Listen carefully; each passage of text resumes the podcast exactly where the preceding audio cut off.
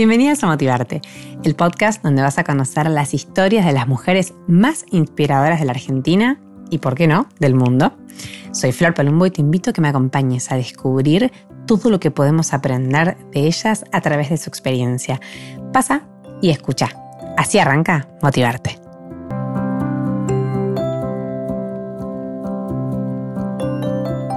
Hola, hola, hola, hola, bienvenidas, bienvenidos a Motivarte, un nuevo episodio de este podcast que pretende que termines de escucharlo y salgas corriendo a hacer lo que te gusta, corriendo a nada, a animarte a todo lo que no te hayas animado hasta ahora. Así que hoy tengo una persona que em, quizás algo de eso tiene, quizás no, yo creo que sí.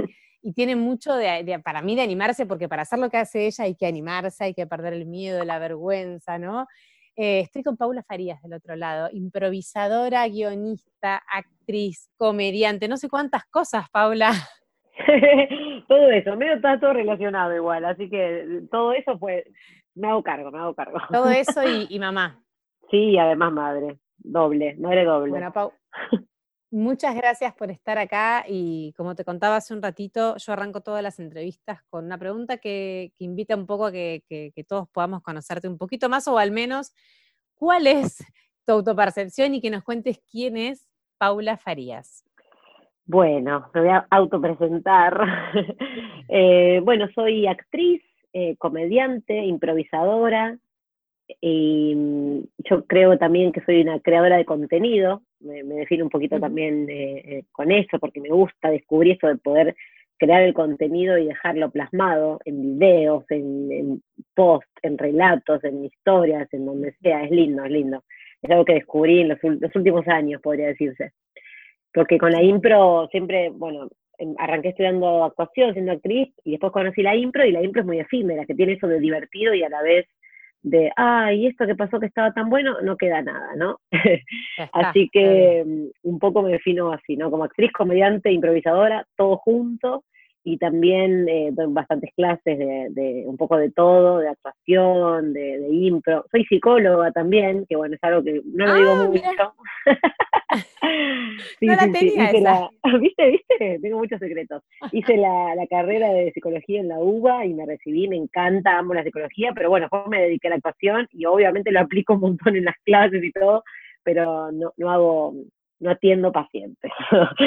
Eh, pero bueno, obviamente que la teoría y todo la tengo y me encanta y, hice muchos años de terapia, así que bueno, tengo la oreja entrenada también. Obvio, obvio. Y Pau, ¿cómo, cómo pasamos de, ser, eh, de, decidir estudiar psicología a ser actriz? ¿Desde cuándo te acompañamos la actuación en tu historia? Medio que arranqué las dos cosas a la vez, o de hecho arranqué antes actuación, estaba en tercer año de, la secundaria. Bueno, desde chiquitita que actué en todos los actos de, la escuela, siempre, amaba actuar, amaba. Entonces en todo me anotaba en todos los actos. Eh, y siempre hacía personajes, bailaba, cantaba todo. Y, em, y después, en la secundaria, ya cuando dije, bueno, voy a empezar a estudiar más en serio, me anoté en la escuela de Alejandro Agüero, era tercer año, y había hablado con la rectora para que me deje salir antes, de hecho, yo me iba al centro. Y cuando terminé la, carrera, digamos, la carrera, la, el colegio secundario, dije, bueno, igual en una carrera me toca anotar, porque tenía como ese, mandato, ¿no? Así que me, anoté ahí en psicología. ¿Cuánto mandato, ah, eh? Mira. Sí, el mandato es, oh. Por más que uno tenga las cosas muy claras, uno no zafa tan fácil. Después lo entendí, pero bueno, en la secundaria todavía uno no entiende mucho, es muy chiquito, qué sé yo. Eh, después tenés tiempo para revelarte, pero ahí todavía dije, bueno, algo tengo que estudiar. Una carrera universitaria tengo que estudiar. Así que me Y ahí salió psicología. Claro, sí, me encantaba, siempre me gustó. Y como en la mitad de la carrera ya me decidí que iba a ser actriz, pero, después, pero dije, bueno, la termino igual, ya estoy acá. Y no me, no me costaba, me gustaba mucho además. Así que bueno, medio que hice las dos carreras en forma paralela. ¿Y cómo, cómo se va dando que después eh, termines en la improvisación, que aparte es un género, o sea, es como un, un, género dentro de la actuación general? No sé, ¿cómo, cómo y esto aparte estamos hablando de hace cuánto, ya más de 15 años. Más de 20 años, más de 20 años. Más de 20 años, claro, que por ahí la improvisación no era lo que es ahora tampoco. 20 años, porque fue en el 2000 ah. eh, que, que Claro, vos sos, yo soy egresada 2000 también, vos sos egresada... No, yo egresé antes, egresé antes, 97 egresé yo. Ah. espera, 94, ay, espera, no me acuerdo qué año egresé. Eh, no, egresé en el 94. Qué raro cuando ya nos pasa esto. Tremendo. 90, Creo que en 94, estoy medio perdida, pero creo que en el 94. Pero bueno, en el medio hice, hice actuación más, más tradicional, teatro tradicional, en la escuela de Alejandra Boero. Claro. Eh, hice, claro, hice ahí con, con, bueno, con un montón de profesores también, en el Rojas, hice teatro, teatro, tragedia griega, y después conocí la impro. Mm. En el... ¿Cómo, ¿Cómo conociste la impro en medio de la tragedia griega? la conocí porque mi hermano fue a ver un, un, espectáculo a Mar del Plata, vio un espectáculo, volvió y me dijo, ay, tenés que hacer esto, que está buenísimo, re divertido. Y que me lo diga mi hermano, que es una persona que no es nada cercana al teatro, es como todo lo contrario, esas personas que no va al teatro, no le gusta el teatro. Y, que él me haya, claro, entonces que él me diga, tenés que hacer esto porque está buenísimo, re divertido, no te aburrís para nada, no sabes lo que es, es el espectáculo, no sé qué, y yo no entendía nada de lo que me decía, dije, bueno, a ver, y justo escuché que estaban dando impro en el Rojas, eh, y bueno, y ahí me anoté, me anoté sin haberlo visto nunca, y después de la tercera, cuarta clase ya vi el espectáculo y dije, está buenísimo esto, me encanta, y a partir de ahí no, no me fui más de la impro. Y ¿Cómo hiciste? ¿Empezaste a tomar, bueno, estas clases que es en el Rojas? ¿Y cómo es que después se da, el primer grupo que tuviste es Impro Crash, que es el mismo que se mantiene desde hace, bueno, hace ya 15 años que están juntos, ¿no? Sí, 15 años. En realidad yo arranqué en el Rojas con Mosquito y, eh, fui parte del elenco de él. Como que a fin de año él nos, algunos nos sumó al elenco y bueno, y ahí era a, los cachetazos, hacerse a los cachetazos, ¿no? Porque bueno, salías a improvisar con personas que ya venían, hacía muchos años que improvisaban y, era como, bueno, vamos, vamos, vamos, eso que decíamos de animarse, bueno, ahí era animate o, o morís en el escenario.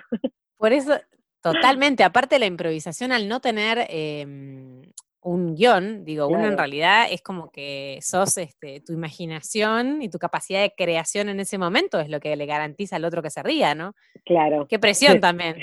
Sí, sí, pero bueno, yo pues entreno bastante y enseño bastante esto de, de, aflojar la presión y que en realidad es, es decir lo primero que se nos ocurra, justamente para liberarnos de la presión, ¿no? no porque la presión, viste, que eh, juega en contra de la creatividad. Entonces necesitamos entrenar eso, más que entrenar eh, la generación de ideas, necesitamos entrenar esto de callar la presión, digamos. Es, el mayor entrenamiento ese para la creatividad. La radiomente. Claro, claro, callar la mente, porque en realidad todo el mundo es creativo y todo el mundo genera ideas sin parar. Lo que pasa es que no les damos atención, no, confiamos en ellas, tenemos ahí como esta vocecita que nos dice, no, no está bueno, no, mejor dedicarte a otra cosa, no, mejor.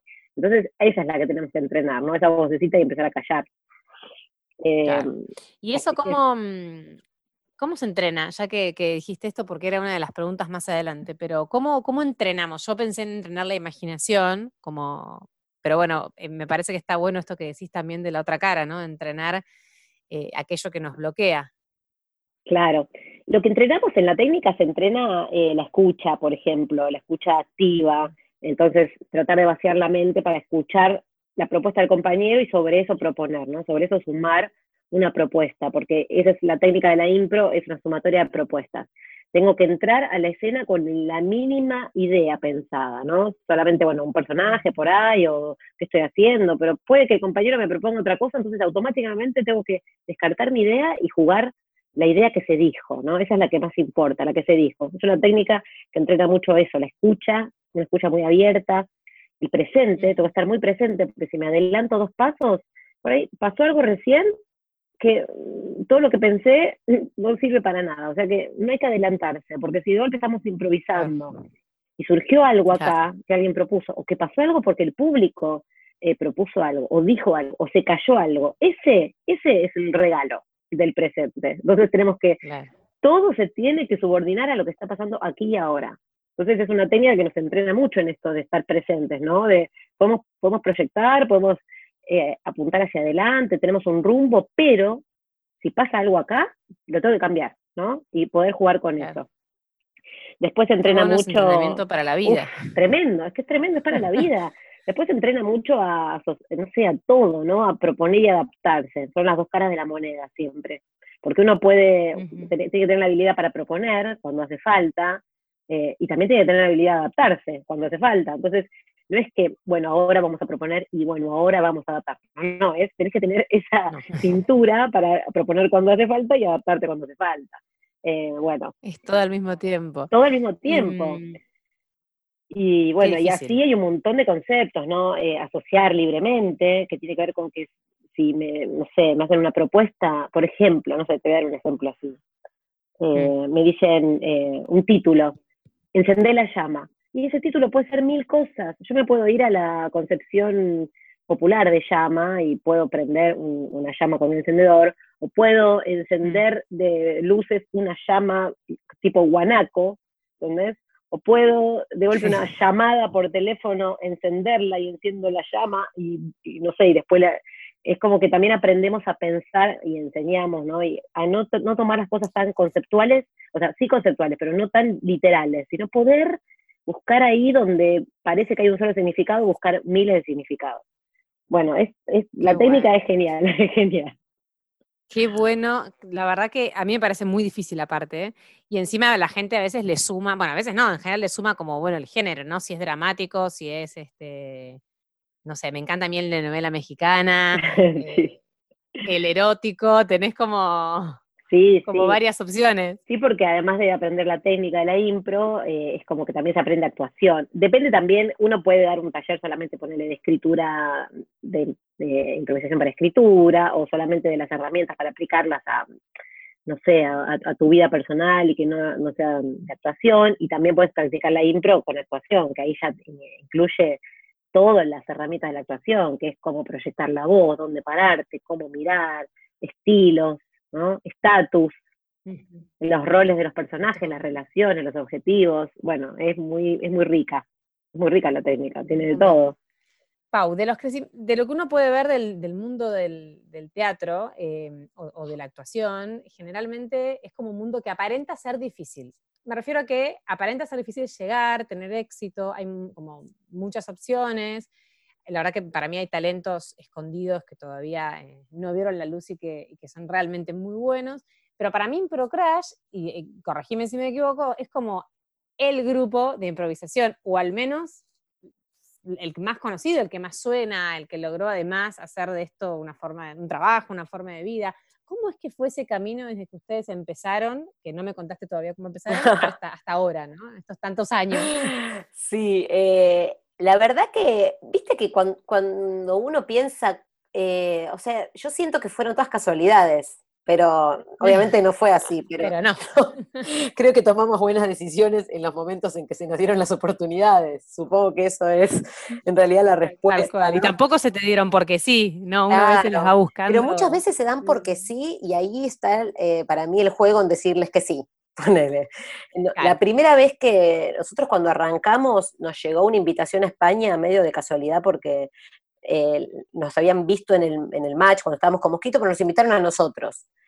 Y recién nos estábamos formando como grupo, teníamos cuatro meses.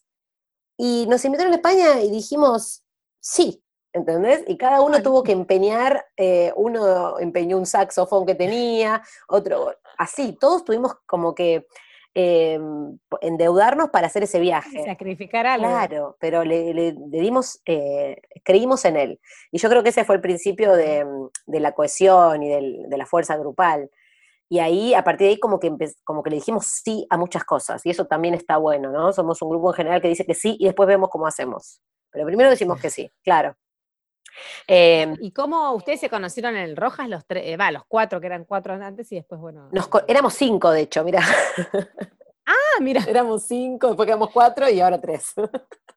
Tres, está bien. Eh, sí, nos conocimos en el Rojas. Nos conocimos en el Rojas, primero Rodrigo y yo, y al, cuatrimestre siguiente Luchito y, Charo.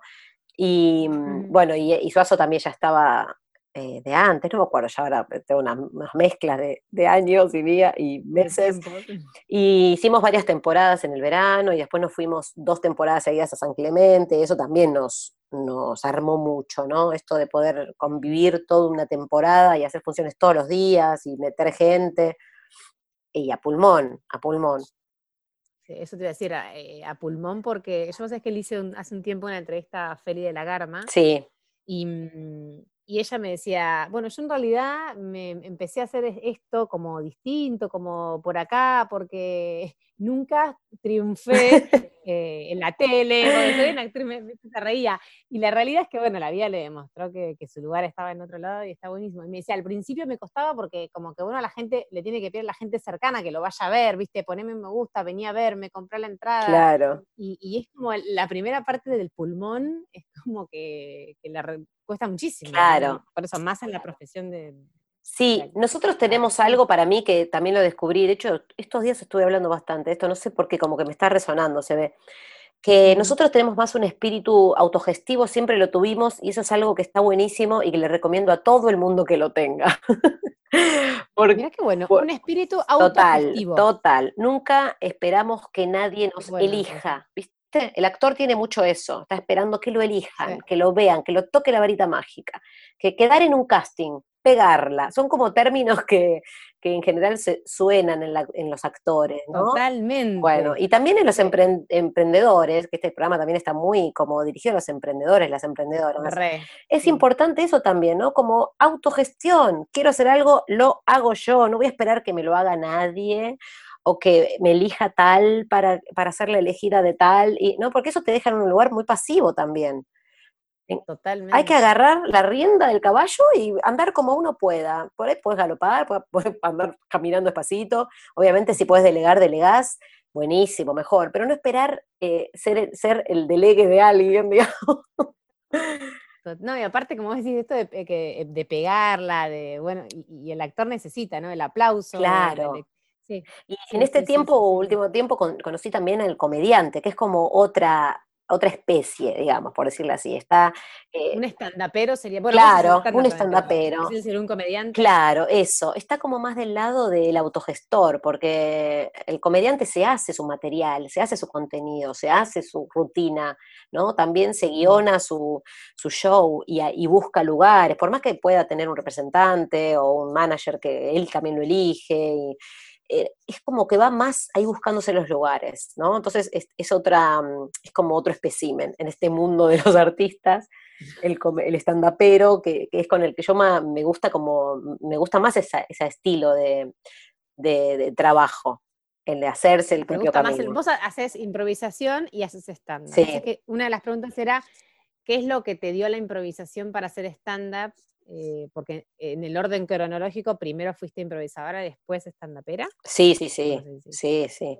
¿Y qué te dio la impro para, para, poder cumplir ese rol? Y la impro me dio mucho escenario, porque yo ya eh, llegué al primer curso de estándar con mucho escenario, con 10 años de escenario, entonces bueno, no me, no me sentía intimidada, porque era como, bueno, si me olvido algo, lo improviso pero después también me jugaba en contra esto de que odio acordarme cosas, ¿no? Odio recordar cosas de memoria, las odio, me da dolor de panza, no, no, es como que ah, me trauma. Sí, el stand-up tiene mucho de... Claro, en realidad vos preparás tu libreto y sobre eso... Sí, pero te lo tenés que acordar, una hora de chistecitos, ¿sabes lo que es? es tremendo.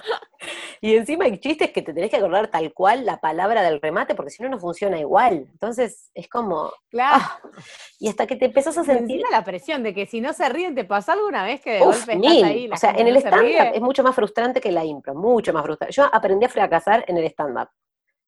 Porque en la impro sos un grupo y, y, si, y vos te divertís igual, ¿viste? Si la gente no se ríe, igual. Y, en general pasa que si te divertís dentro del en el grupo, la gente se divierte también. Pero ¿por qué hay una cuarta pared en la impro?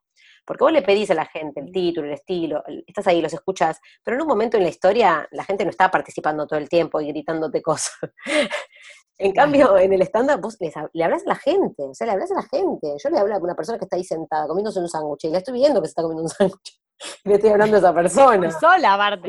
Bancando la parada sola. Claro, claro. Entonces, eh, eh, estás en un diálogo total. Estás en un diálogo. Y tampoco te puedes sentar a hablar de la mucho más difícil y más desafiante. Para mí sí, sí. Mira. Y está bueno que te haya dejado como esta capacidad de asumir las frustraciones Uf. para que además sean parte de otras cosas de la vida. Mil veces fui a fracasar, mil veces. Mil veces. Ya sabía, ya vas a un, vas a un, a un bar que hay cinco, un bar, cinco personas nada más y están tomando cerveza, ya sabes que vas a ir a fracasar. Nadie te va a escuchar. y bueno. pero ya estás ahí, tenés que hacerlo. No, pero bueno, a vos me imagino que ya no te pasa eso, porque ya formaste un lugar, hiciste un camino, este, por ahí es como el principio, ¿no? ahora, seguir a pesar de... Ahora por ahí no, no lo, prefiero no hacer cosas, entonces digo muchos no. Claro. Ahora ya cambiaste. Claro. Con la impro decíamos mucho sí, ahora... Claro, con el estándar digo mucho no, no, prefiero ahí no ir, ahí no ir, prefiero acá no ir. Ya empecé a entender también cuál es mi público y si me voy a meter en la boca del, del lobo para pasarla mal, no, no lo hago. A no ser que sí, que tenga como una semana, digo, ah, estoy acá a mi casa y quiero hacer esto porque tengo ganas de ir a, probar chistes y a fracasar. También puede ser que lo haga, ¿eh? Pero está bueno, porque te deja todo el tiempo. Experiencia. Claro, porque todo el tiempo te deja. A cualquiera le pasa, ¿eh? Vos hablas con, con comediantes, pero consagradísimos, con Weinreich, con Dalia Goodman. A cualquiera le pasa. Cualquiera llena, Dalia llena un Maipo de, no sé, dos mil personas, pero va a un bar y por ahí la gente así cri cri porque, porque ella está probando material. Entonces, es, sí o sí tenés que pasar cada tanto por un, por, porque por un fracaso claro, así. porque te pasen por arriba un rato, te zapaten un rato arriba y dices, ay, está bien, está bien, no me, no me creo el éxito, no me lo creo. Vuelvo a ser una persona de carne y hueso. Claro. Y Pau, te hago una pregunta. El, usted, ustedes, los, los, actores, tienen obviamente un montón de esto de, ser emprendedores, ¿no? Sí. ¿Cómo, mm, y, no lo digo solamente por el hecho de, eh, de que son em, esto del auto, bueno, de la autogestión, pero también porque ustedes muchas veces son los productores de su propio contenido, ¿no? Em, ¿Cómo haces, en qué te inspiras, qué te motiva a vos para, para generar tu propio contenido? Y a mí, em, en el tema de la, maternidad me pegó mucho, entonces... Ay, vamos a hablar ahora de eso. entonces estuve como cuatro años eh, creando material sobre maternidad, porque llegué muy poco preparada a la maternidad, o sea, sabía lo que era, obviamente, pero como que nunca me estuve preparando para ser madre en mi Nunca fuiste la madre rosa. Jamás. No, yo de hecho no quería tener hijos y mi primer monólogo era sobre que no quería tener hijos. Y bueno, entonces después dije, bueno, está bien, voy a tener, porque sí, porque, porque sí, porque sé que no me voy a arrepentir y prefiero, o sea, no es que dije prefiero arrepentirme prefiero vivirlo. pero sabía que no me iba a arrepentir. Entonces, bueno, por ahí si no tenía... Me va a dar mucho material de acá a muchos años. Necesito material, dije, entonces bueno. Entonces ahí los primeros em, años, los primeros años, los primeros meses de, mi primer hijo me dieron material porque yo era todo, todas novedades eran. El humor tiene eso, no tiene como que esa de construir cosas para volver a construirlas. Entonces, eh, para mí era todo nuevo, era como, pero ¿cómo? Hay pañales, hay pañales básicos, comfort y premium. ¿Cómo puede ser que haya tres? Para mí hasta eso era novedosísimo, tipo, como la sociedad, tipo, hay tres, tres niveles. ¡Wow!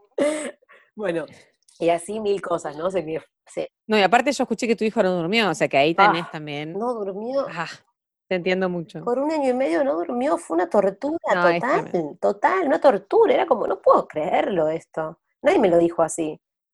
Era re caro el precio del material. Ah, carísimo. Pero bueno, me dio un unipersonal, un montón de material, un montón, un montón, un montón. Cosas que dejé afuera, porque tanto era tanto que.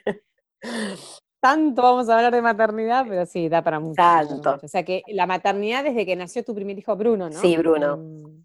Sí. Desde él tenés. Desde él me dio mucho material y después corté. Como que ya se. Con el segundo hijo, no. Con el segundo ya mm, medio que sentí que ya lo tenía todo procesado y no me, no, no me dio material. Ya está. Eh, Ciro es como, no, ya está, ya llegó a un, recanchera, tu recanchera. Y ya, como que me cansé, ¿viste? Hice tanto material, siento, de maternidad que me cansé, ya como que me aburrió. Entonces ya no quiero hacer más. Pero, ¿Y qué te motiva entonces ahora? ¿En qué te inspiras? ahora estoy ahí en una, en un, ¿cómo se dice? En una, en una, en el medio, ¿viste? Cuando estás ahí como, bueno, a ver, flotando, haciendo la plancha, viendo a ver qué me viene. Me vienen un montón de cosas, ahora no estoy, en, este momento no estoy como preparando material de stand-up, ¿no? Pero en el día a día se vienen mil cosas. A mí me gusta hacer humor eh, con las cosas cotidianas y, reírme de esas cosas cotidianas, como por ahí alguien se las podría tomar como, ay, no, esto que pasó acá, y a mí me da risa, ponerle. Entonces, o le busco, le busco como ese lugar de, del humor, ¿no? Para poder también tratar los dolores, porque en realidad es eso el, humor. Nos reímos de lo que nos duele. Si no nos molestara algo, no, no nos daría risa tampoco. Entonces, eso me gusta, ¿no? Esto, esto de poder eh, de poder en las cosas cotidianas divertirme con eso. y que no me... Con lo bueno y lo malo, decís. claro, claro. Sí, sí.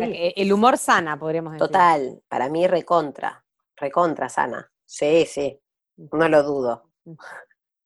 No lo bueno. ¿Y las personas vos pensás que eh, nacen con sentido del humor o se les va desarrollando? Porque viste que hay gente que parecería como que no vino con el chip. Sí, la gente, la gente es, es del humano tener sentido del humor. Lo que pasa es que a veces em, la pasás tan mal en tu infancia o en tu juventud que te cuesta más. ¿no? Y tampoco es, hay sociedades que, o lugares donde se pueden, se explora más el humor y, culturas que no tanto, entonces eh, a veces se complica más. Em, nosotros somos una sociedad para mí muy ciclotímica, ¿no? Como que Argentina es va arriba, va abajo, va arriba, va abajo, va arriba, va abajo. Y con todo lo que nos pasa, te digo también. Yo creo que todo lo que nos pasa es parte de nuestra personalidad también, de nuestra, de nuestra cultura. Esto es un círculo ah, vicioso al final del día, ¿viste? Sí, sí, sí. De ahí tenemos las cuatro estaciones, ¿no? Como todo, todo, todo de arriba abajo, arriba abajo. Los mejores y los peores, ¿no? Todo el tiempo, todo el tiempo. Totalmente. Y bueno, tenemos esta facilidad para la melancolía y para el humor extremo, ¿no? Las dos cosas extremas. Em, y yo creo que sí, que tiene que ver con, poder desde chiquitos, desde la familia, poder hablar con humor, decir con humor, las instituciones, las escuelas, las universidades, si llega también la información y llega la, educación igual, si uno lo puede hacer con humor. ¿No? No, no quiere decir que no puedas poner límites si, si haces humor. Son cosas distintas. y aparte, vos como madre, por ejemplo, con tus hijos, ¿no? O sea, ¿cómo, cómo, ¿qué recursos utilizas hoy para transmitirles y traspasarles todo ese, ese humor que tenés como forma de vida, por lo que veo, obviamente? Sí, obviamente que también me enojo, ¿eh? A veces, que no, que no, crea la gente que soy re un amor todo el día. Eh, no, no señora. No señora. No, bueno, pero me imagino que esto de poder tomarte las algunas cosas, como uno dice, no, me lo tomo con humor. Ah, pinché la rueda, me chocaron, me lo tomo con humor. Em, pero hay que tomárselo, más allá de decirlo, eh, hay veces que el cuerpo o las emociones como que nos superan y nos cuesta mucho ponerle humor a lo que nos duele, a lo que nos enoja. Es como que no es tan fácil a veces. Es verdad. Que se caga risa de todo y. Es verdad, no es tan fácil. No es tan fácil, pero yo creo que es un trabajo. Eh, que de hecho, también siento que la impro me dio esta posibilidad de trabajar durante todos estos años, la, la no frustración frente a los imprevistos, ¿no? Poder eh, divertirme y con ellos, aprender de ellos y rápidamente aceptarlos y, cambiar. Eso yo también creo que es algo que yo lo fui modificando, siempre fui recontroladora, ¿no? Como que quería hacer todo como me salía a mí y así y así. Y los últimos años lo fui cambiando eso, porque fui entendiendo y fui aprendiendo y entrenando también eso. No sé. Aprendiendo a soltar. Claro, claro, a, soltar el control y a adaptarme realmente al imprevisto. Bueno, no me pude ir de viaje a, a tal lugar, porque cuando, cuando me quedé embarazada de, mi segundo hijo, y ya tenía todo el comprado el pasaje a Brasil, el alojamiento, mm. todo un lugar paradisíaco, increíble. Y hablé con mi obstetra y me dijo, mira, ay Zika, no te lo recomiendo mucho. Mm. Y fue como, ah, ¿qué hago? Tengo todo, todo. No. Bueno, listo, volantazo, suspendí todo y, y nos fuimos. Entonces, eh, también una vez que me hago cargo de la decisión, que digo, está bien, lo decido, no voy, listo, no me quedo frustrada pensando, ay, pero podría haber ido, pero me podría haber pasado nada, y, pero podría haber ido y me había, no, como no quedarse en el hubiera, hubiese, listo, lo decidimos, ya está, pinchura goma, ya está, me quedo acá mirando, disfrutando el sol, ¿qué va a hacer? Hasta que venga el, hasta que venga el auxilio, ¿no? Ya está. Pero eso para mí, o sea, es que es un talento de las personas que yo admiro muchísimo, porque esa gente sufre menos tiene menos estrés, es como, ¿no? Eh, tienen como una vida más feliz al final del día, porque hacerse problema por todo, a veces no podemos evitarlo, pero es como es tener todo el día el pajarito ahí en la cabeza y poder soltarlo es un ejercicio, es un ejercicio, todos lo podemos hacer, pero Sí, sobre todo hacernos problemas, mucho, ¿eh? o sea, no hacernos problemas de las cosas que no podemos solucionar, ¿no? Eso para mí es lo más importante, que eso también es un trabajo personal de, bueno, a ver, ¿qué depende de mí y qué no? Ese es un recontra trabajo personal. Lo que no depende de vos, soltalo porque no lo vas a poder cambiar. Y tampoco uno está en omni, porque también es parte del, es como, son como dos caras, ¿no? Por un lado hay inseguridad y por otro lado hay omnipotencia, en eso que creemos que todo lo podemos controlar y que, y que se me haya pinchado la goma, eso yo lo podía haber evitado. No, no, hay cosas que no podés controlar y, y tenés que estar predispuesta a qué es lo que decidís después, que se te pincha la goma. Ese es el tema. Pero me encantó y tiene mucho que ver con la impro, ¿no? Me pareció raro cuando dijiste yo soy muy de controlar todo, porque yo siento que la impro nada, nadie controla nada. claro, no. Entonces es como que... O sea, controlamos en sentido, no, no controlamos, pero sí uno un poco estás decidiendo el rumbo de la historia, claramente, pero... Claro, pero si lo haces con otros más, como que en un punto vos podés tener una idea, pero... Hay que soltar, totalmente. Y confiar, totalmente. Sí. Pau, ¿cómo te fue vos siendo mujer en el, mundo mm, de, la actuación? Eh, ¿Te costó mm. o pudiste tener un lugar eh, fácil? Y la impro es bastante, bueno, como todo, ¿no? Siempre mayoría varones. Eh, la verdad que sí, sí, sí, en los festivales, cuando íbamos, cuando hice varios festivales de, improvisación que se llaman Match en diferentes países, los equipos eran todos varones, algunos países, todos varones. En España eran todos varones, así era, o en, no sé, Colombia eran, en Colombia no tanto, en México todos varones y una mujer, ¿no? Entonces, sí, sí, es como, lo tenía mucho más naturalizado antes también, y después empecé a entender que, que no, claro, que, había, que meter más mujeres, pero bueno, tampoco depende tanto. Empezó a llamar la atención. Sí, sí, o me empezó también a, no, no a molestar, pero a, llamar la atención esto de que los hay mucho, hay varones, eh, hay varones, perdón, hay equipos, todos varones, y los varones tienen que ser de mujeres, porque no hay mujeres. Y esa cosa de reírse el varón haciendo de mujer, ¿viste? Yo como ya me cansé. Para mí eso es humor eh, de como de los 90, ¿no? Hay algo ahí. Claro, hay algo ahí que ya mete una mujer y listo. Y podés, y podés tener em, amplitud de ideas, otro imaginario, otros colores. Que no quiere decir que la, que la, mujer vaya a hacer cosas femeninas, para nada, pero los varones también cambian eh, cuando hay mujeres. Entonces, em, aparte, eh, bueno, por ahí, no sé, pero has visto que en los últimos años eso ha cambiado o no? Sí, ¿Hay más participación de mujeres? Sí, cambió un montón. De hecho, hay, ahora hay equipos, hay grupos de impro solamente de mujeres. Solo mujeres. Sí, sí, sí, sí. Sí, Mira qué bueno. sí cambió muchísimo. Buena noticia, porque... De hecho, en las clases también, sí, en las clases también. Yo tenía puro varón y ahora empecé a tener muchas mujeres y tengo mayoría mujeres en las clases. Y eso está buenísimo también, porque también tiene que ver con romper un rol que tiene la mujer, ¿no? En la sociedad, que, que no puede hacer el ridículo, que tiene que ser linda, ¿no? Como hay un montón de cosas que tenemos eh, que romper cuando nos queremos dedicar al humor, a la comedia. Como, bueno, yo también puedo ser guarra como un tipo, ¿por qué no puedo yo decir una mala palabra y un tipo sí? Y un tipo sí, totalmente. O ¿por qué no puedo yo ridiculizar o meter un remate antes que un varón? Y como que el remate lo, tengo yo. Esas eran cosas que no, no, solían pasar, ¿no? Los remates, los fines de impro los tenían los varones. Eh, porque se suponía que... Bueno, pero va...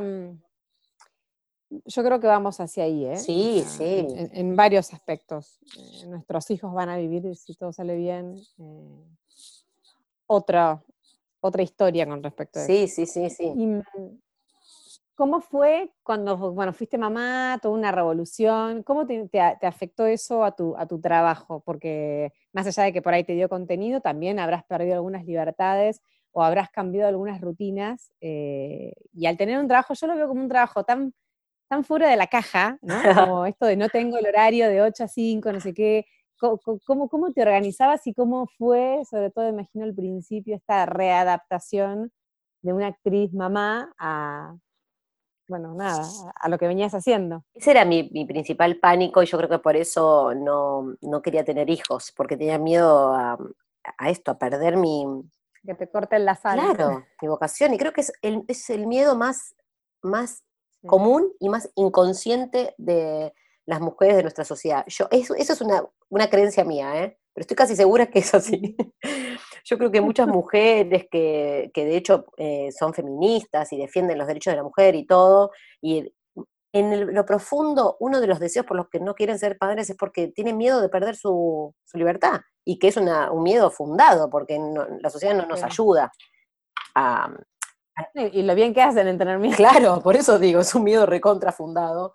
Eh, pero que después entendés que en realidad, eh, claro, hay, esto es lo que hay que solucionar. Eh, tendríamos que tener más derechos para que, tenemos, está bien, lo vamos a tener nosotras porque tenemos el útero, bueno, pero ayúdanos, ¿no? Ayúdanos con todas las otras cuestiones. entonces, bueno, Totalmente, te diría que casi todo el resto debería ser del otro. Claro, claro, claro. Claro, sí, sí, sí. Y pensarnos como una sociedad que, que, los hijos son de la sociedad también. Yo lo pienso un poco así. eh, por más que los tenga yo, son personas de, la sociedad, ¿no? Son personas de este mundo, entonces son hijos de todos y de todas. Em, pero bueno, yo me armé, yo me armé mi, yo me armé mi estrategia, porque en esto de que ah, suelto todo en el arte, escuchen, yo suelto todo en el arte, pero en la, vida organizativa y productiva soy muy organizada, quiero, porque me gusta hacer, ah, hacer muchas cosas, entonces me tengo que organizar para eso. No serás Virgo, ¿no? No, soy Tauro, soy Tauro. Ah, bueno, también. Entonces lo que hice fue, ya embarazada, conocí a la señora que iba a cuidar a Bruno. O sea, ya desde antes de tenerlo, ya sabía quién lo iba a cuidar. A ese nivel de, obsesión. Y, y, a los 20 días, a los 20 días de Bruno yo volví a trabajar. Tenía 20 días y ya empecé a hacer un evento y volví a casa. Y después me iba a otro evento. También tengo esa, esa practicidad que no trabajo ocho horas. Trabajo por ahí, estoy tres horas afuera de mi casa. Claro. Y, bueno, y así, y re bien, re bien. Y también tengo como una recuperación, o sea, porque también soy así como muy pila y energética, y entonces me recupero rápido. Con Ciro a los 12 días volví a trabajar. O sea, tenía todavía los puntos de la cesárea y volví. Y feliz, feliz. ¿Dormiste con el segundo o no? Con el segundo dormí poco más, sí, sí. Pero ya tenés dos y ya, bueno, ya no dormís porque ya tenés dos. Sí, no, hay cosas que ya no vuelven a suceder, pero no dormir es, es tremendo. Tremendo. y, con dos te tenés que organizar más, con dos te tenés que organizar más. Entonces, acá tenemos en mi casa, hicimos una lista, un calendario, y ahí tenemos una noche lo cuida cada uno a Ciro, eh, un día cocina cada uno, con mi pareja, ¿no? Nos repartimos así. eh, todo, todos los horarios. Tenemos tres horas cada uno por día para hacer lo que quiera, el, el que quiere trabaja, ¿Pero esto fue cuarentena, en pandemia, o ya lo venías haciendo sí, Sí, cuarentena, cuarentena, porque pandemia, porque antes si no estaba Betty, venía y se quedaba unas horas, y entonces cada uno hacía lo que quería, pero bueno, ahora tuvimos que organizar. Y re bien, re bien, re bien. Qué bueno. Qué bueno porque si no es imposible seguir produciendo. ¿no? Claro. Con dos chicos tan chiquitos. ¿Ciro cuánto tiene? ¿Dos? Uno y medio. Uno y cuatro meses. Yo me acuerdo, yo me acuerdo que yo tengo uno de uno y diez meses y me acuerdo que te seguí o estabas embarazada. Yo estábamos casi al mismo tiempo, pero bueno. Pero Ciro es un avión. Ciro parece que tuviera tres años. Hace todo, ya casi habla, eh, todo, hace todo. Se trepa a todos lados. O sea, aprendió a caminar a los diez meses. Tremendo porque tiene el otro. Segundos, viste, que vienen con, madre, ah. con, madres y padres más relajados. Ay, sí, es una locura ese nene. Me bueno, querés comer tierra, come tierra. Sí, obvio, come tierra, come caracoles, comer cualquier cosa.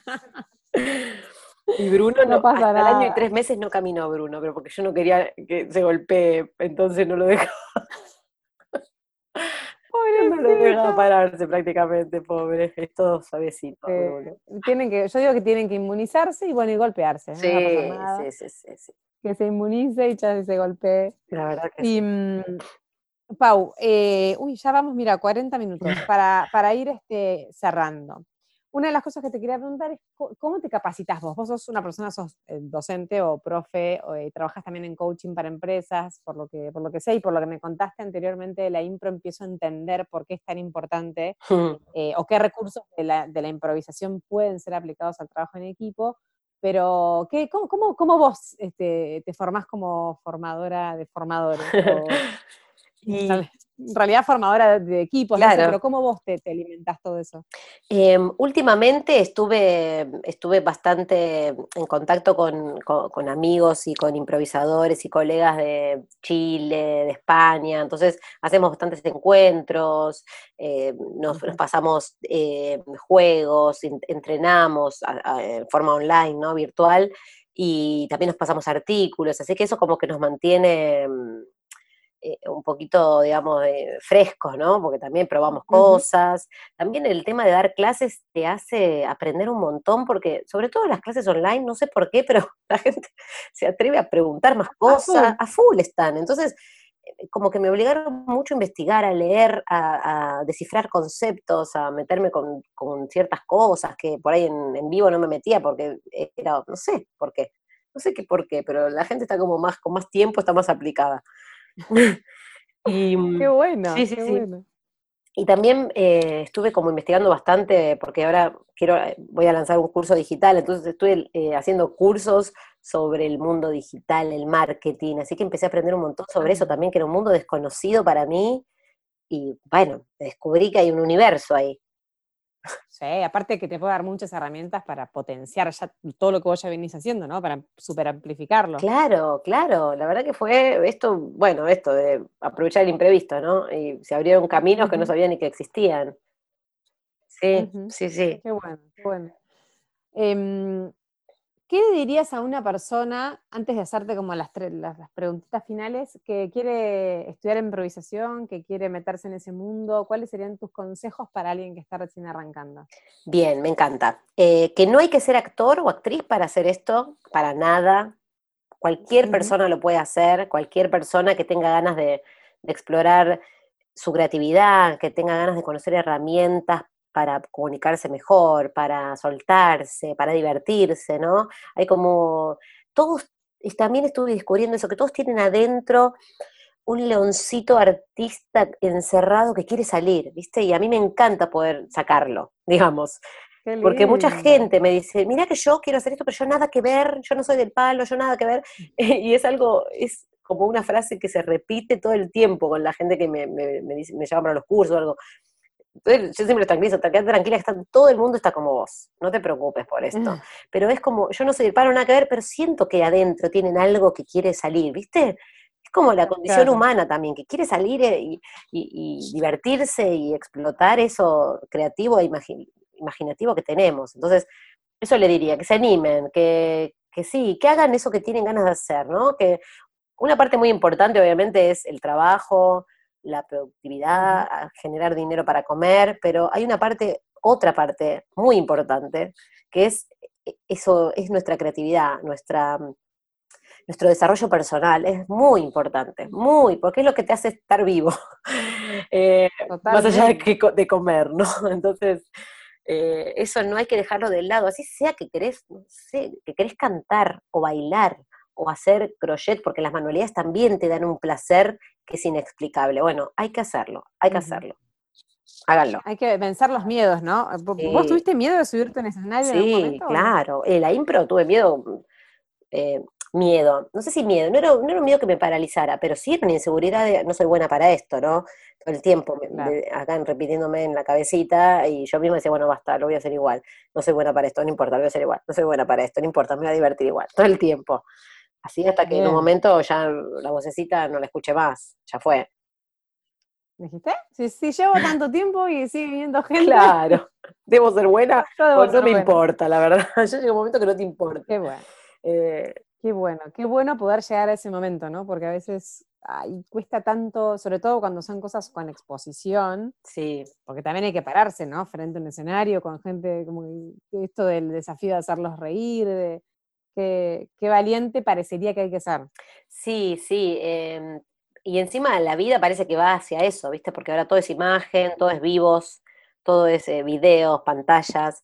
Entonces, eh, la idea es pasarla bien, porque ya que vamos a hacer eso, bueno, al menos pasarla bien y no morirnos de pánico o de miedo mientras estamos dando una clase o haciendo un vivo. Entonces, también un poco esa es la idea, pasarla bien. Para mí esa es en la vida y en el trabajo. De eso se trata. Sí, de eso se trata.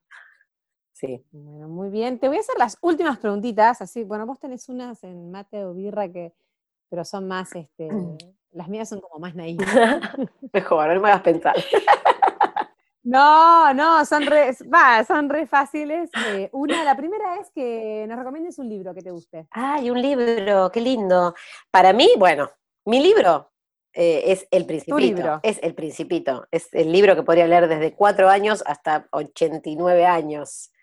El Principito. No, bueno, está bien, tiene muchísimas ah, Es increíble. Y después, un libro hermoso es Free Play. Un libro hermoso que es de improvisación, Free Play. Mira. Sí, sí, sí. Es de, en realidad es un músico el que lo escribió, pero habla sobre el juego, la importancia del juego, de la improvisación. Free Play. Mira qué bueno. Bueno, anotado. Anoten, anoten. Eh, ¿Una serie que te guste, que te haya gustado también para recomendar? Bueno, Friends, Friends también. Si no la vieron, tienen que ver Friends varias veces seguidas. Pensé que me ibas a decir Los Simpsons, No, no, Los Simpsons he visto vi, un montón, ¿no? Pero vi todos capítulos sueltos. Pero Friends la vi una vez, me separé, una vez me separé de una convivencia después de muchos años y me vi para, mientras hacía el duelo, dos veces seguida la eh, Friends, las diez temporadas. Ah, miércoles, y, en la cama. Sí, obviamente, en un, en un sofá, tirado así mirando, en un sillón cama. Pero es excelente, es excelente y la verdad que poder verla así, toda seguida, y hace, hace referencia a chistes que pasaron en un capítulo que vuelven después, que es increíble. Esa serie es La cosa que no nos va a pasar, porque ahora estás en un sillón un rato y te va a venir uno de No, ya está, yo no miro más serie, no miro, no miro más la tele. Ahora, ahora estoy viendo Comedians in Cars, que es, eh, es esa serie de, de, Seinfeld, porque Seinfeld también es muy buena, que hace reportajes a comediantes y son capítulos cortitos, 20 minutos, así que antes de irme a dormir veo alguno. Ese también es lindo, es muy lindo. Así que si quieren también divertirse y... Otra recomendación. Sí, sí, sí, sí. ¿Un sueño pendiente? ¿Algo que te quede ahí por hacer?